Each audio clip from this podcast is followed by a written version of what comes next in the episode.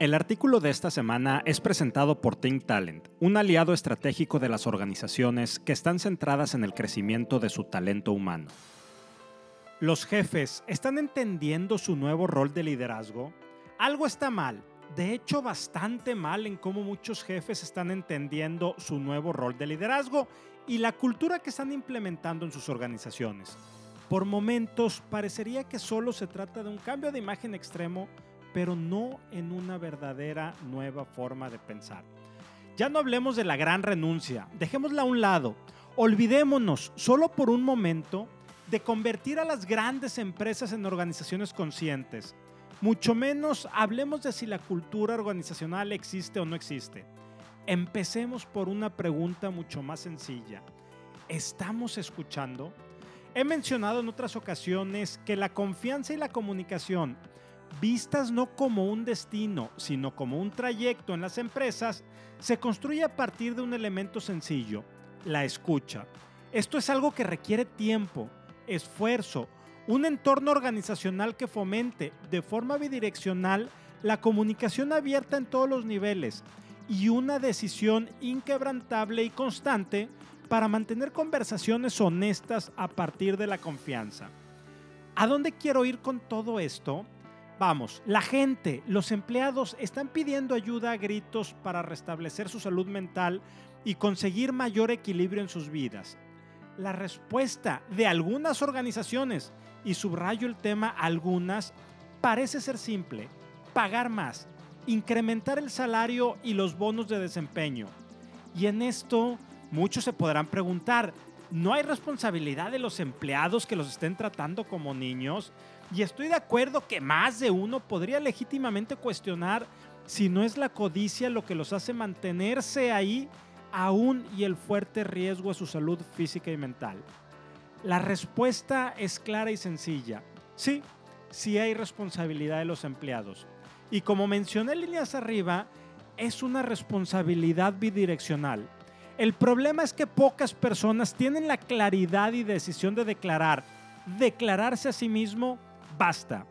Y el natural, y pongo entre signos de interrogación la palabra natural, el natural deseo de los seres humanos de poseer muchas cosas, especialmente riquezas o bienes, les impide salir de ese bucle.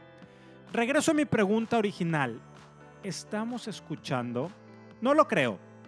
Y veamos algunos ejemplos, o un ejemplo muy particular, y de hecho Wall Street puede ser la mejor forma de ejemplificar esto que vengo platicando.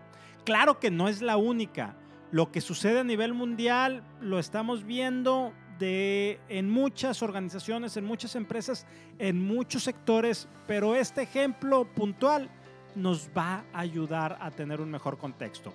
El ambiente laboral en el mayor distrito financiero de Nueva York y del mundo, Wall Street, suele ser dibujado como un ecosistema con grandes niveles de estrés y de agotamiento. De hecho, en agosto de 2013, el fallecimiento de Moritz Erhardt, pasante de un importante banco con presencia multinacional, que murió después de haber estado laborando hasta las 6 de la mañana durante tres días seguidos, con solo un breve descanso en su casa antes de regresar a la oficina, conmocionó a la industria financiera global e impulsó cambios muy importantes para cuidar los niveles de trabajo de sus empleados. Pero los viejos patrones se restablecen pronto, apunta Gina Belafante, crítica y columnista estadounidense para el periódico The New York Times.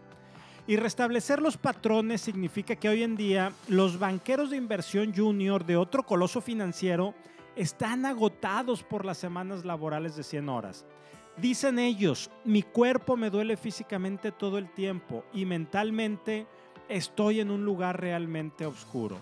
Como vemos, nada ha cambiado después de tantos años y sí, los viejos patrones se están restableciendo. ¿Y cuál ha sido la respuesta de la industria a todo esto? Bonificaciones más altas. Gina Belafante, la persona, la columnista estadounidense del periódico The New York Times que mencionaba previamente, ha señalado que este segundo año de pandemia las bonificaciones alcanzarán el punto más alto desde la gran recesión, donde los grandes bancos de inversión están aumentando los paquetes de compensación en aproximadamente de un 20 a un 50% en comparación a los pagos del año pasado. Sí, de un 20 a un 50% es lo que parecería que cuesta el agotamiento físico y mental de las personas. Pero esta vez podría ser diferente. Aún y con la lapidaria conclusión de Belafante, aunque no por ello menos, cierta de que los viejos patrones se restablecen pronto, algunas voces están levantando, están gritando la voz en este sentido.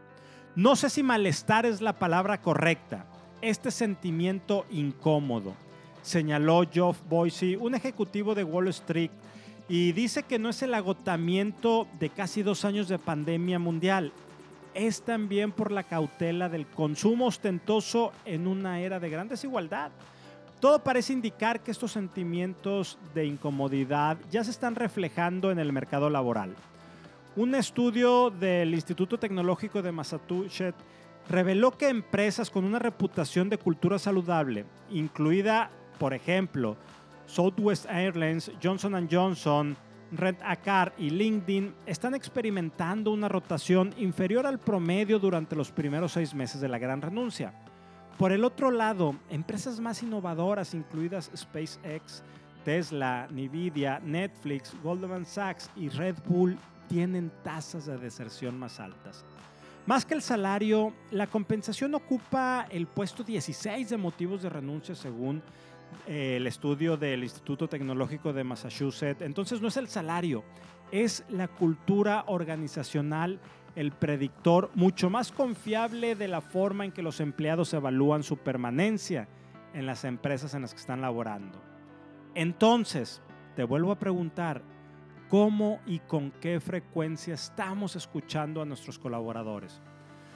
Finalmente, pocas personas tienen el arrojo y valor para salir del bucle laboral y decir basta. La semana pasada tuve el gran honor de conversar con Trixia Valle en su programa de televisión Piensa por ti. Trixia compartió una vivencia personal muy poderosa que la llevó a estar laboralmente quemada, lo que la hizo terminar en el hospital con su salud muy frágil. A partir de ese momento hizo una declaración poderosa para enfocarse en lo más importante de su vida, ella. Si te gustó este artículo, ayúdame a compartirlo para conectar con muchas más personas. Y si quieres contactarme, escríbeme a rogelio.humanleader.mx. Nos escuchamos la siguiente semana.